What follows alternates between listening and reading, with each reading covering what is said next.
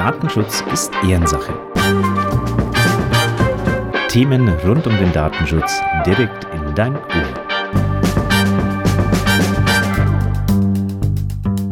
Hallo und herzlich willkommen zu Datenschutz ist Ehrensache, dem Datenschutz-Podcast der Datenschutzhelden aus Regensburg.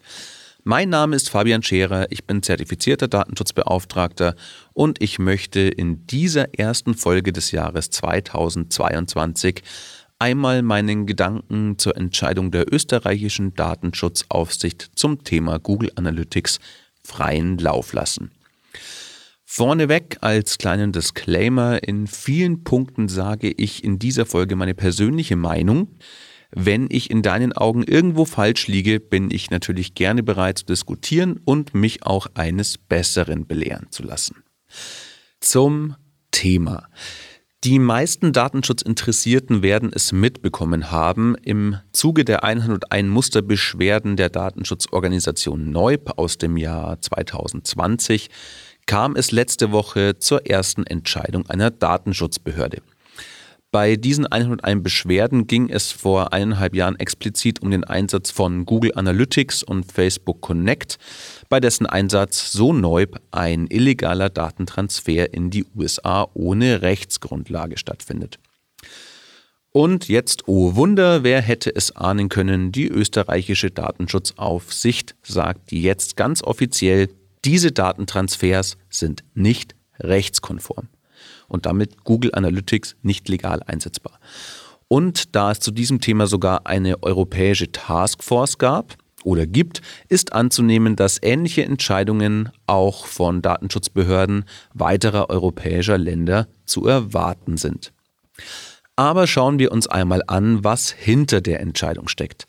Nach dem Fall des Privacy Shield Abkommens im Jahr 2020, der den USA im Prinzip den Status eines sicheren Drittlands gegeben hat und es damit im Prinzip gereicht hat, wenn man ähm, mit seinem US-Dienstleister einen Vertrag zur Auftragsverarbeitung abgeschlossen hat, war erst einmal keine Rechtsgrundlage für diese Datenübermittlungen mehr vorhanden.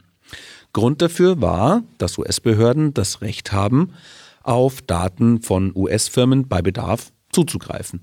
Und das ist eben nach jetzigem Zeitpunkt immer noch so. Was ist daraufhin passiert? Man hat sich irgendwie darauf geeinigt, dass es statt einem Auftragsverarbeitungsvertrag eben jetzt Standardvertragsklauseln bräuchte, die man mit einem US-Dienstleister eben abschließen muss. Also im Prinzip einen neuen Haufen Papier. Am Rest hat sich aber irgendwie nicht wirklich viel geändert und die europäischen Behörden haben in meinen Augen einfach dabei zugesehen vielleicht auch sogar ein bisschen mitgeholfen. Dazu kam noch ein bisschen Goodwill zeigen, indem man seine technischen und organisatorischen Maßnahmen etwas aufgemöbelt hat als Anbieter und alles war irgendwie gut. Dass es da aber auch noch den Cloud Act gibt, das ist das seit 2018 bestehende US-Gesetz, das es US-Behörden erlaubt, auch auf Daten amerikanischer Firmen zuzugreifen, die auf Servern in anderen Ländern, also beispielsweise eben auch in der EU liegen wurde dabei, warum auch immer, irgendwie bei dem ganzen Papierkrieg einfach wegignoriert. Umso schöner ist es, dass die österreichische Behörde dieses ganze Prozedere in seiner Entscheidung tatsächlich ordentlich zerlegt hat. So wird hier erklärt, dass der Abschluss von Standardvertragsklauseln nicht für ein angemessenes Schutzniveau garantieren kann. Wie auch. Ich meine, ähm, das ist ein Vertrag zwischen zwei Firmen, der hebelt ja US-Recht nicht aus. Und auch in den erweiterten technischen Maßnahmen sieht die Behörde keinen wirksamen Schutz gegen den Zugriff von US-Nachrichtendiensten. Da standen so schöne Sachen drin, wie man hat jetzt Zäune um seine, um seine Rechenzentren gebaut. Also, hm. Ich kann mich tatsächlich auch nur Max Schrems anschließen, der sagt, Zitat, die DSB in Österreich hat eine sehr detaillierte und fundierte Entscheidung erlassen. Die Quintessenz ist, EU-Unternehmen können keine US-Cloud-Dienste mehr nutzen. Es ist jetzt eineinhalb Jahre her, dass der EuGH das ein zweites Mal bestätigt hat. Es ist also mehr als an der Zeit, dass das Gesetz jetzt auch durchgesetzt wird. Vieles in unserem Alltag als Datenschutzbeauftragte dreht sich um das Thema, wie man Online-Dienste von US-Anbietern datenschutzkonform einsetzen kann. Und seit dem Schrems II-Urteil ist meine Antwort in der Beratung eigentlich immer, dass die Dienste eben in den meisten Fällen nicht datenschutzkonform einsetzbar sind. Und ähm, zum Schluss bleibt aber meistens dann oft nur, was eben alle machen, Papiertiger auspacken und den oder die Verantwortliche eben auf die Risiken hinzuweisen.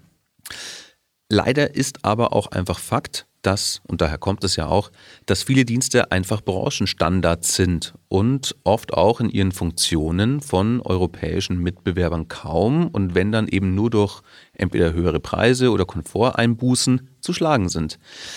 Ich weiß, dieses Thema ist streitbar und wir als Datenschutzhelden lieben ja auch datenschutzkonforme Software-Alternativen. Ähm, aber es geht ja schon damit los, wenn man zum Beispiel einem Kunden vorschlägt, in der Messenger-Kommunikation beispielsweise auf den Messenger Signal statt WhatsApp zu setzen.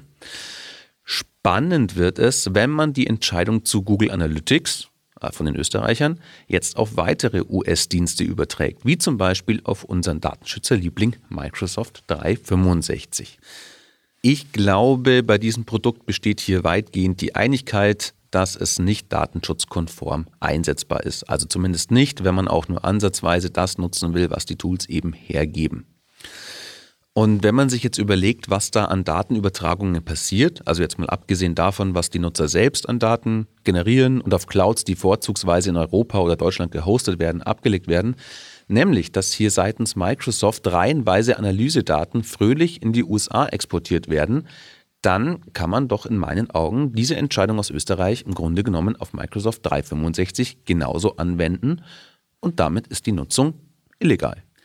Letztendlich beruht die aktuelle Praxis, nämlich die Software so weit wie möglich datensparsam zu konfigurieren, alles ordentlich zu dokumentieren und abzuwägen, bei Bedarf eine Datenschutzfolgeabschätzung durchzuführen und eben von Seiten des Datenschutzbeauftragten auf die Restrisiken und mögliche Sanktionen hinzuweisen, äh, das beruht ja auch nur auf dem Goodwill unserer Behörden, nämlich das Recht, das ja im Prinzip da ist, nicht wirklich durchzusetzen. Und jetzt die Frage, soll und kann man es verantworten, wissentlich eine Software einzusetzen, die faktisch nicht datenschutzkonform ist und potenzielle Bußgelder mit sich bringen kann? Frage ist wie immer, was ist die Alternative dazu? Aber was würde denn jetzt geschehen, wenn eine Behörde jetzt plötzlich den Einsatz von Microsoft 365 als illegal erklären würde, so wie bei Google Analytics? Ich meine, Google Analytics ist ersetzbar. Vielleicht werden die Ergebnisse etwas schlechter und der Aufwand etwas höher. Aber in einem Unternehmen von heute auf morgen ein Produkt wie Microsoft 365 zu ersetzen, das ist eigentlich nahezu unmöglich.